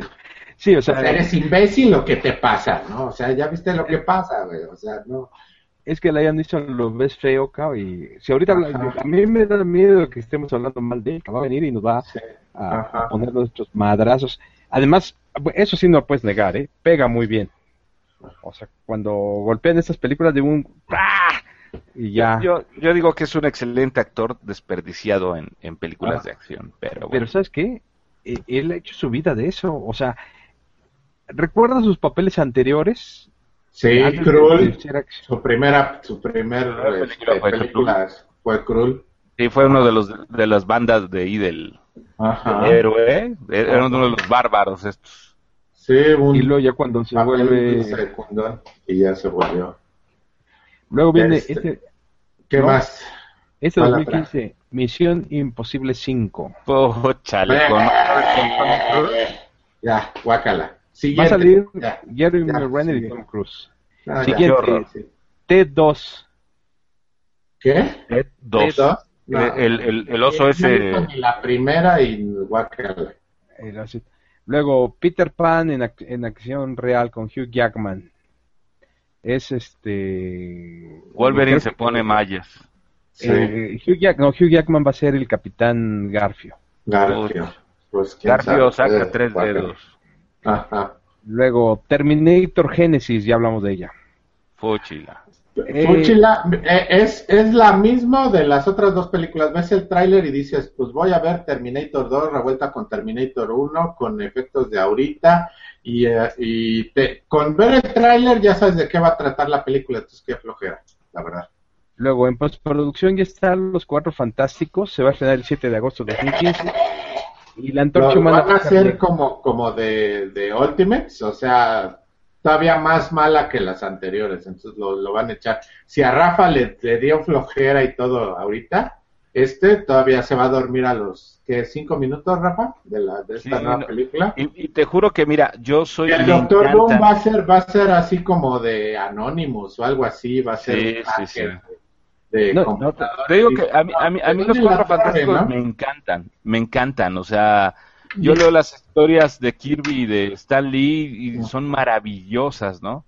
Y, Es- y el Doctor Doom es un super villano, el cual Exacto. nunca lo han sabido adaptar. Si lo adaptaran como es en el cómic, sería un personajazo. Pero nada Sí, más sí, no, sí. no lo han sabido llevar Y, bien. y- y- y igual el Doctor Doom ayer volando en la tabla del surfer, dices, no manches, qué horror, qué feo se ve esto, o sea, Sí, no, no, porque no, no. Está, mal, está mal hecho. es Está mal está hecho. mal hecho, exacto. Malo Pero bueno. carne de puerco, pero bueno. Bueno, No, Los no, Juegos del espérate, no te Hambre- metas con las carnitas, carnal, esto y- Sí. las carnitas Los Juegos del. Hambre sin Sajo parte 2. Mala. Pues quién sabe, mala. Qué, pues, qué flojera.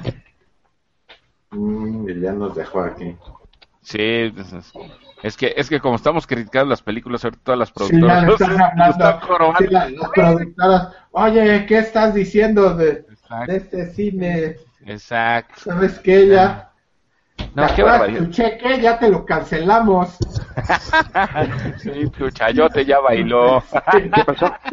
que estamos Luego, diciendo que todas las productoras ya te, te están cancelando los chayotes por andar diciendo todas estas cosas de si son buenas, tus son malas las películas. Ya, No, ya no, no. cancelaron tus cheques, ¿eh, chavo? Ya. Yo la verdad es que sí. los vas a cobrar. Porque ya. Luego viene, a ver, en el lugar de las que se espera que sean más taquilleras del año, adivinen cuál viene. Quiero decirles que esta lista no es por las cantidades, ¿eh? Ajá, es una lista de acuerdo a películas que ya estaban seguras. Ajá. Star Wars Episodio 7, El despertar de la fuerza. Sí va a ser un hitazo económico. Eso, yo- eso que ni qué. Yo lo que le decía a Ricardo es que está como muy claro eh, por dónde va la tendencia. No, es que la voy a spoilear, o sea, o, o bueno, no, no es un spoiler, ver, porque sí, al final no es una información. porque- Mira, No es una se- información seguramente van a ser los hijos de Han Solo, como bien dice Rafa. La No, historia se va a recargar en Han Solo. Sí, Ajá. la historia se va a Han Solo es un personaje importante. Exacto. ¿No? Este, y se va a recargar precisamente en, en hijos, eh, quienes de repente a lo mejor están como en desacuerdo en ciertas cosas, o están viendo que el peligro que los padres eh, ya no están como atendiendo. Entonces, yo creo que esta escena eh, que, estás viendo por ahí del halcón milenario en el tráiler donde está volando, no creo que lo esté piloteando Han Solo, ¿eh? te lo digo así con, con honestidad. Yo creo que hay alguien más joven que está detrás de ese halcón milenario y le, va, le van a pasar la, la estafeta como los duques de Hazard, los duques de Hazard, los, estos Starsky Hodge le pasaron al, al a la nueva generación. a la nueva generación, no, no, no, este, eh, eh, creo que otra vez que la, la, el argumento de la película está recargado mucho en Dark Empire, aunque no lo van a decir, este, en estos restos de, el, eh, de colonias del imperio que han quedado por ahí que tratan de retomar el control de muchas cosas. Este, creo que hay un, hay, hay, un Jedi muy importante, que es Luke Skywalker, pero que aún o está exiliado o este está en su rollo de estoy meditando lo que me pasa a mí porque insisto creo que él no ha llegado al nivel del, de maestro. Este le han quedado muchas dudas y bueno pues vamos a ver la introspección de un Skywalker no y, y, es interesante, o sea, el, diálogo, ¿no? De el despertar de la fuerza, el, el, lado oscuro y el lado de la luz. Entonces te, te están diciendo que después del balance, supuestamente que hay del, del, de la fuerza al final del regreso del Jedi, este, ahora están despertando, pero ¿qué es ese despertar, no? Rafa? Y, y, y obviamente, pues no, no va a ser en Luke, no va a ser en Han, no va a ser en Lía ellos han dejado este balance establecido y por un tiempo la rebelión ha eh, formado pues sus tablas y se ha aposentado eh, y ha puesto sus bases. Pero es efectivamente hay un hay un dark side que es estamos viendo a esto a este eh, individuo negro con el sable este que comentábamos de forma de espada medieval que es está desequilibrando la fuerza por ende, por lógica, pues alguien nacido con los, eh, las opciones de la fuerza necesita ser el la otra contraparte, ¿no? ¿Y a quién le recargas el asunto?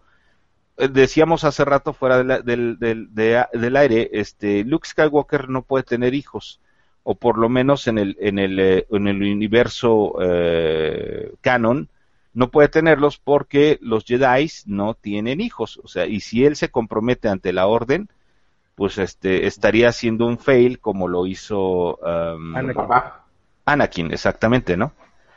Eh, entonces, ¿quién es la otra persona que tiene estos poderes de la fuerza? Pues Lía.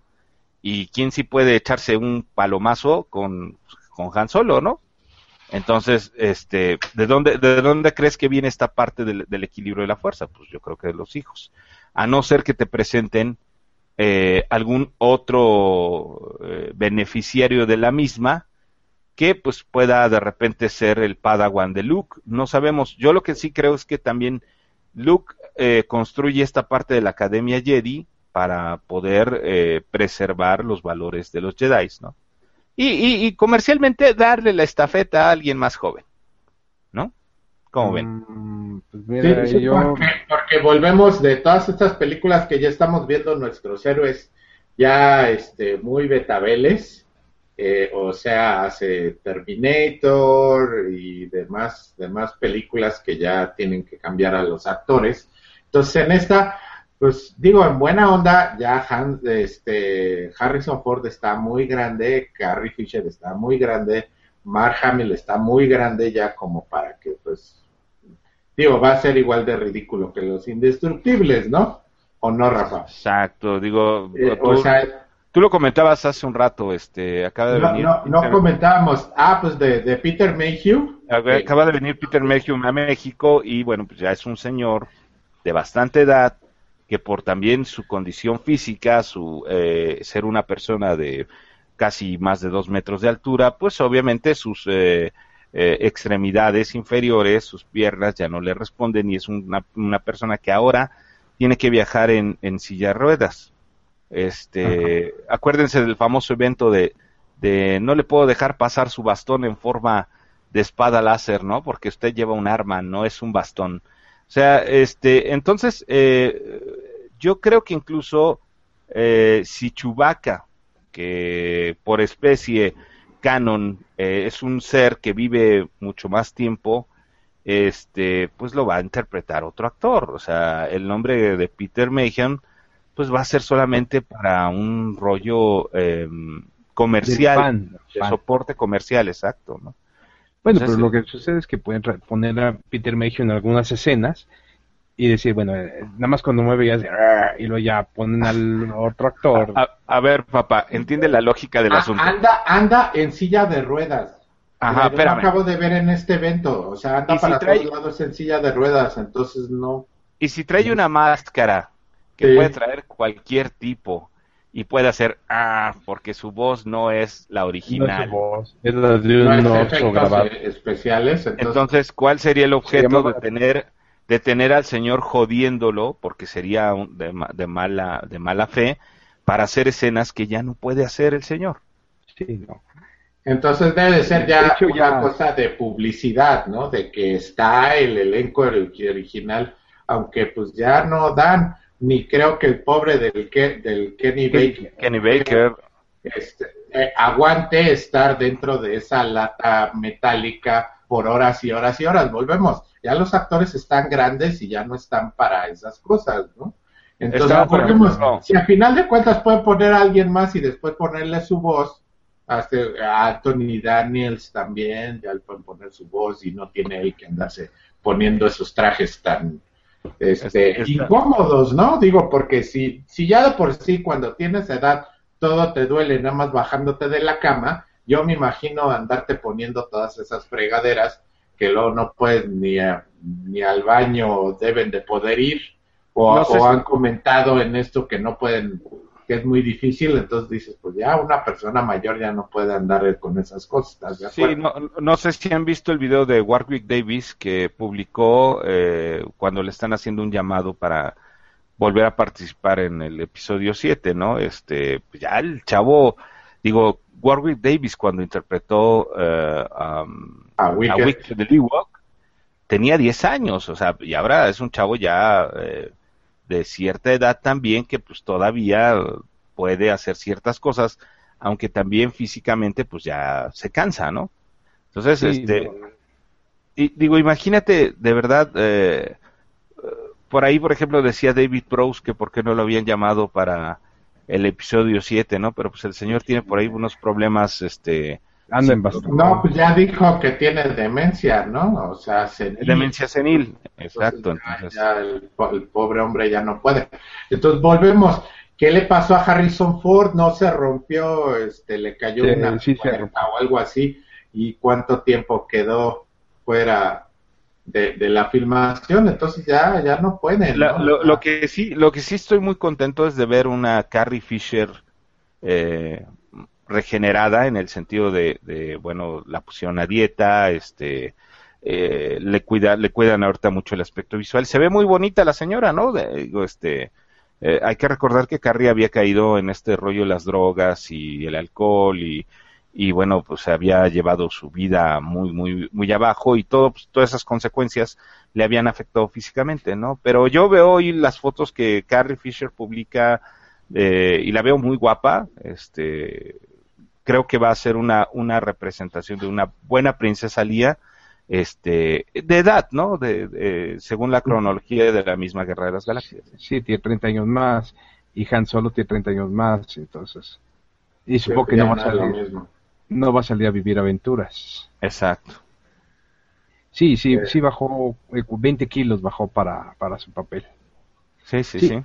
Que, no de pena como Pero, pero eh, mira, ya, ya muy, muy aparte de que los actores están grandes y todo, el, eh, lo que se puede ver del tráiler y la estética de la película definitivamente está, eh, este, es muy agradable. O sea, la estética es la estética de Star Wars, este, no se ve recargada, pues realmente las naves que, que vimos a, mí se me hicieron que se ven preciosas. No sé qué, qué opine Rafa. La, pues, estética se ve, se ve bien. Eh, eh, el, halcón milenario, el halcón milenario, este, yo les decía en el programa pasado, ha sufrido una, una. También lo pusieron a dieta. Y lo pusieron a dieta, porque dejó de ser, dejó de ser esa hamburguesa según la historia cuenta que el halcón milenario había salido de un modelo de hamburguesa, este, y bueno, dejó. A ver, aquí, hay, aquí hay una pregunta. Supuestamente eh, hay dos frases en la primera película, dos frases muy claras. cuando Luke ve por primera vez el halcón milenario, o sea, la idea de Lucas es que tuvieras una nave espacial y, y dijes, wow, una nave espacial, pero Lu- este Luke la ve y dice, pero qué carcacha. Y luego, Ajá. Cuando llegan a la estrella de la muerte y lo ve la princesa Lea, dice, ¿de verdad vinieron en eso? Sí que Sí. son valientes. Entonces, el halcón milenario es una basura. ¿Para Sí, qué sí. conservarlo? Señor, usted contéstese la misma, la misma respuesta. Usted tenía un El carro. halcón milenario es como un buen bocho, ¿no? Usted tenía un te carro- saca de la bronca. Usted Ah, la tenía un carro que le puso, le puso motor de camioneta, señor. A ver, La usted la- mecánica. Exacto, contéstese usted la pregunta. Eh, Sí, Sí, tiene razón. Cuando, cuando usted nos daba el aventón a nosotros que teníamos el programa de radio este hace mucho tiempo, ¿qué decíamos nosotros? ¿A poco nos vamos a ir en esa chifladera? Sí. ¿No? Y usted qué decía, tiene, así como Han Solo, señor, usted se ponía su chaleco y, y su blaster a un lado y decía, tiene este motor de camioneta y jala precioso. Y mientras jale precioso, a ti te vale grillo y te metes, ¿no? Entonces dices, bueno, pues, ¿qué hacer esas comparativas, señor? Usted solito se pone la soga al cuello, señor. Bueno, bueno, vamos a continuar con este próximo año. Solamente ya vamos a cerrar el año con eh, Rápidos y Furiosos 7. No espero gran cosa de ella, Yo tampoco, porque ya se estrelló el que se tenía que ser protagonista, pues pero va a salir, va a salir, va a salir, ¿eh? Eh, Pero yo creo que lo van a tener que matar en la película. Eso es lo que se me hace interesante. ¿Cómo lo van a matar? Eh, se me hace Lo van a estrellar en árbol, ¿no? sus, sus escenas, ¿no? No, pero, Sí, pero sí, es que ¿cómo lo van a matar? Pues yo lo estrellaría en un árbol también, así como, pues, ese señor, pues, ¿cómo? Luego viene Ant-Man. Híjole, Ant-Man, bien. Ah, más o Ah. menos. o sea. Sí, el hombre Eh, Lo malo es que no va a poder salir en los eh, Vengadores, Vengadores. porque la película sale después. Ah. Luego viene el séptimo hijo, que es así de... ¿Terror? eh, no, lucha contra los malos espíritus. Luego Ah, la, era, la, la era de Ultron, ya hemos hablado mucho de ella. Y luego viene por último algo que promete muchísimo, Mundo Jurásico. Al igual que las famosas estampas de Beat, que así se llamaban, Mundo Jurásico, Beat podría demandarlos. A- así es esto. Sí, yo, yo no espero mucho de esto, ¿eh, señor? Porque este, para mí existe una única eh, y película basada en el libro de Michael Crichton, que es eh, la primera. Ajá. Eh, ya para, para estas fechas esa película ya se ve vieja, bastante, bastante vieja. Eh, pero los dos, los do- las dos secuelas que fue este Mundo Jurásico y la otra cochinada de Parque Jurásico 3, este, pues la verdad es que no, no alcanzaron ni por error a su predecesora, ¿no? Este, eh, me parece que esto es un intento como para renovar otra vez la franquicia. No creo que estemos en el tiempo de dinosaurios. En ese momento, 1995, estábamos bastante, bastante muy bien como para que nos cayera este concepto de los dinosaurios. No creo que sea un momento de dinosaurios, señor. Por eso no creo que... Le va a ir bien porque es espectacular, pero no creo que sea como de mi agrado. Vamos a ver. Ahora sí que hay que esperar. Bueno, pues yo creo que con eso No, cerramos. falta, te falta, chavo, te falta Spectro, la película de James Bond. Ah, el película de, de James Bond, Spectra, sí. Esa promete mucho. Esa promete mucho porque parece que ya por fin van a, van a regresar a la fórmula, por lo menos de Sean Connery, este. Goldfinger. Hay muchos personajes así que, que se ve, eh, o sea, hay, hay un personaje parecido a Oddjob de, de Goldfinger que lo va a hacer este, este luchador de, de Guardianes de la Galaxia, Dave Batista. Este, hay muy buenos actores, entre ellos está este Este Eh, Christopher Waltz va, a ser- Waltz, va- va a ser que va a este- ser el, el- el villano principal. Mm, De hecho, no va a ser Blofeld, parece que se va, se va a llamar Franz Oberhausen, pero que es de todas maneras un personaje parecido. Este, eh, ya, ya con Ralph Fiennes, o sea, es un muy, muy buen reparto de, de actores ingleses. eh, Mónica Bellucci, entonces tiene muy buenos actores. Entonces yo creo que puede ser buena película. Fíjese que yo, este, para, para que mis piececitos pudieran depositarse en un cine donde estuvieran exhibiendo alguna película de James Bond, necesitaría verlos como los Power Rangers, así que salen todos de sus diferentes épocas, y todos actúan en, la misma película, ¿no? Yo creo que esa sería la única, la única, la única forma en como usted me obligaría a ir a ver a James Bond al cine.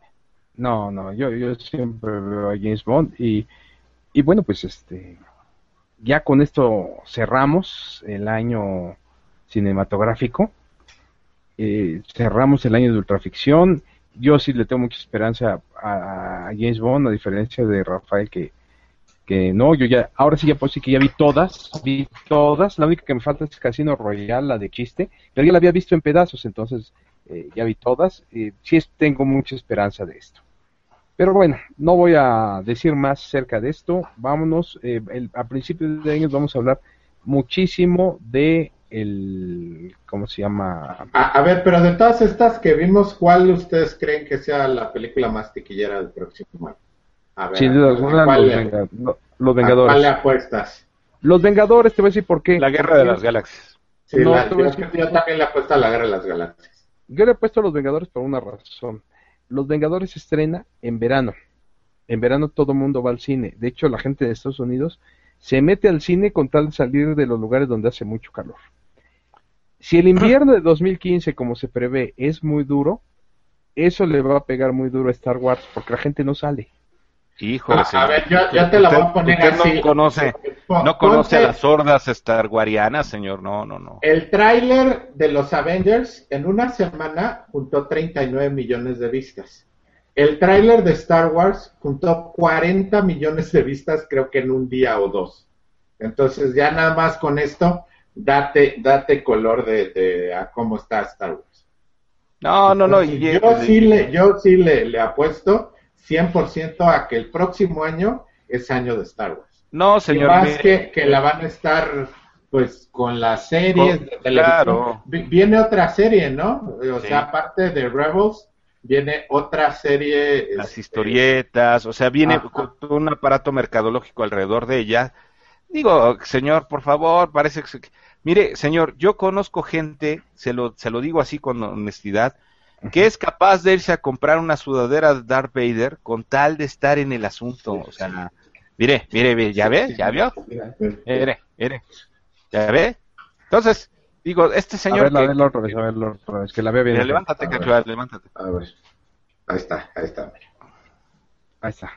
Este señor que profesaba la religión vulcana se ha vuelto al lado oscuro y se ha vuelto starguariano, imagínese usted cómo va a estar de euforia todo el asunto. Ahora, la Guerra de las Galaxias no solamente va a atraer al público joven, señor, como lo va a hacer los Vengadores. La Guerra de las Galaxias va a traer a todos sus servilletas. A, todos los metabeles como nosotros. Porque tenemos ganas de ver la Guerra de las Galaxias, ¿no? Otra vez en el cine. Bueno, pues de una vez claro, eh, me parece muy buen punto. Tienen razón. Y así lo voy a acotar en el programa que escriba yo de, de inicio de año acerca de las perspectivas. Eso sí lo voy a notar. Es, es una buena reflexión y acepto que a lo mejor me dejé llevar por por este Sí, bueno, señor, si, a usted le gusta Godzilla, pues se deja llevar por cualquier cochinada, señor, disculpe. No, yo no me estoy eh, eh, perdóname, pero ahí, sí te, acepto que a lo mejor Venga, eh, Vengadores sea la segunda, eso sí. La segunda del año definitivamente, pero la número uno definitivamente va a ser Star Wars. Ok, pues vamos a ver que ya se ha tardado, eh, ¿cómo se llama? Se han tardado en sacar las, este, en sacar ah. más cosas. Por ejemplo, episodio 2 ya debería de haber salido para empezar a calentar esto y se han tardado en hacer el 3D y demás. Pero es que dicen que la compañía ahorita está muy concentrada en Star Wars 7. Episodio ¿Eh? qué parte está usted hablando? Ah, o sea, el, es que sacaron el episodio, sí, el episodio 1 lo sacaron en 3D. Hay que sacar el episodio 2 en 3D, el, el 3 y así ah, se van todas. Ah, ah, ah, ah, No, pues, eh, eh, mire, este, es que... Van a sacar en video, ¿no? Anda por ahí el run run que las van a sacar en video ya las originales remasterizadas y todo, pero sin, sin todas las modificaciones que les hizo Lucas? Yo, yo diría que lo que deben de hacer es concéntrense en sacar Star Wars 7 a ver qué tal sale y vámonos. No, yo, yo creo que va. ¿Se acuerda usted cuando llegó eh, a México la Batimanía, señor? Que fue uno de los primeros eventos eh, comerciales, ajá, comerciales donde veíamos atascado cualquier cosa del rollo de Batman. Yo creo que este año va a ser muy similar con la Guerra de las Galaxias. Solamente yo, yo estoy eh, eh, pensando que esta parte de, inicio del verano es donde va a, entrar con más fuerza toda esta campaña publicitaria y vamos a ver a Star Wars hasta en la sopa como lo vimos en 1977, como lo vimos con Batman en 1989. Este, su se va a ir usted a, poder comerse su cereal de aerolitos espaciales de Yoda, señor, y todo ese tipo de cosas. Yo creo que va a ser un fenómeno muy comercial muy importante. De hecho, este, estudian en, escuelas de, mercadotecnia, dicen que deberían de, dar un, nada más un semestre de puro George Lucas, ¿no? Porque más, más que, que el, de los un cineasta eh, muy reconocido es, es este, un mercadólogo extraordinario. Sí, y, y, y, dentro de esta película, lo más interesante es que de un tráiler de, ¿qué es? 88 segundos o algo así, salga tanta controversia de que ahora un, salga un actor de color este, como Stormtrooper. Eso se me hace de lo más estúpido que realmente se esté, de, las cosas que se estén quejando, es que es negro y así como que... No, pero lo que pasa es que todos los deben de parecer a Temuera Morrison porque son no. No, señor, la verdadera la verdadera razón de por qué haya un un, un eh, personaje de color es porque se nos quemó el clon. Entonces, este... Se, le pasó de tueste al... pasó de tueste al... No, no, no, mira, este, ya, ya, ya te están explicando en, en, el, en, el, universo expandido, se explicó y de hecho en la nueva serie esta de, de Rebeldes, ya se, se puso muy en claro cómo es que son los clones. O sea, los clones ya se dejaron de usar, los clones duraban poco, de hecho por lo mismo del, del crecimiento acelerado, entonces no funcionaban. Entonces a partir de, de ya la, la, trilogía original son gentes normales, o sea, van a la academia, los entrenan, luego no son muy inteligentes, pero son mujeres y hombres normalitos que los entrenan y les ponen la armadura y eso son los Y eso ya lo estableció. No, claro que es canónico porque la serie de Rebels es absolutamente canon. De hecho, todo lo que haga este, eh, Disney a partir de ahora, que son tanto los cómics que van a salir de Marvel a partir del próximo año, las series como eh, Guerras Clónicas y esta serie de Rebels es absolutamente canon. Entonces, canon son esas películas, las películas originales estas series que te estoy comentando, va a haber otra serie nueva que también van a sacar el próximo año y las nuevas películas, pero todo eso es absolutamente canon y ya lo explicaron. pero pero, pero Clone, Wars no es no es de Disney, ¿eh? Ah, pero pero ya lo establecieron que esas son canon. O sea, ah, Disney Disney ya ya estableció que es canon. O sea, ¿qué tiene qué tiene Legends? O sea, todo lo demás, todo el universo expandido es Legends, menos la serie, la serie animada de, Clone Wars. ¿Esa no? Esta serie, no, no, sí, es así. Pero parece que nada más la, la, animada por computadora, no la, no la anterior. No, por la de Wendy Tatarkovsky, no la de Tatarkovsky, no. No es, bueno. no es. No. Okay. eso lo estableció Disney para eso. Este, y que los nuevos cómics de Marvel también, esos son 100% canon. Bueno, ya para cerrar, eh, solamente me faltó acotar algo. pasamos por alto unas películas muy interesantes que va a sacar Disney este año, precisamente hablando de, de, esto, eh, y ya con esto cerramos. McFarlane USA se estrena el 20 de febrero, eh, Cenicienta se estrena el 13 de marzo, Monkey Kingdom que es de documental, se estrena el 17 de abril, es sobre la vida de Rafael. Eh, no es cierto, Rafa. Es que ya vi que ya eh, se te quitó lo Grinch. Entonces, por eso. eh, hab- habla uno de Star Wars y se te quita lo Grinch. Luego viene eh, ya me puse de Grinch. Tomorrowland en 22 de mayo Esa, esa también es de, de Disney, ¿no? Es sobre, el, sobre el parque. Ah, sobre el parque. Luego Inside Out es otra de computación, de, de animación por computadora. El- está Oiga, basada Toy Story 4 no estaba dicha para el año que viene. No, no, no va, es este, es después, o sea, ahorita es, eh, ahorita vamos con lo normal. Luego viene el libro de la selva, que es real, Ajá. es en octubre, el libro de la selva. Luego viene El buen dinosaurio, que es la de Pixar, hasta noviembre 25. Y luego al final de año, Star Wars, la fiesta, eh, digo, la fuerza despierta. La fiesta, de- tú ya estás La pensando fuerza- en la la fiesta de fiesta. este año. De este año. Pues sí, va a ser la fiesta de este año. Y bueno, con eso ya concluimos este programa, porque ya nos pasamos, de hecho, 45 minutos más, pero creo que eso fue interesante. Nos despedimos deseándoles muy feliz Navidad, feliz Año Nuevo, todas las felicidades del mundo y demás. Eh, Rafael Delgado, eh, Ricardo Cachó, Valente Espinoso y un servidor, por supuesto que se los deseamos. Regresamos, bueno, por lo menos un servidor regresa el 16 de enero.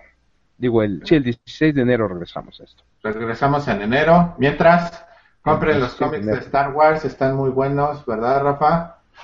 Compren los Este, Compren Light Side, compren Dark Side. Son se, compren leen, todo. se- se leen bien, se Está- leen bien. está- está- están bien traducidos. Y de fin de año, pásenla muy bien leyendo los cómics. Eh, los traducen Ricardo Cachú y Rafael Delgado. Muchas gracias a todos ustedes. Estamos muy felices de desearles todas las felicidades del mundo este diciembre, este diciembre de mes completo. Nos escuchamos de nueva cuenta el 16 de enero en esto que se llama ultraficción.com. Gracias, besitos. Bye. Muy feliz Navidad, feliz Año Nuevo. Nos vemos el próximo año. Rafael, ya sé que no vas a decir feliz Navidad y feliz Año Nuevo, pero de parte de Rafael Delgado del Grinch, que pasen ustedes una Navidad espantosa. Espantosa, no, no, no, que, no, no, que que les, se la que les pasen, traigan carbón. que les traigan carbón, no, que se la pasen lo mejor, eh, nuestros mejores deseos para todos ustedes, échenle muchas ganas, los tiempos son difíciles, pero nunca han sido tan fáciles tampoco, entonces, señores, eh, sigan adelante, vámonos, nos vemos el año que viene. Felicidades.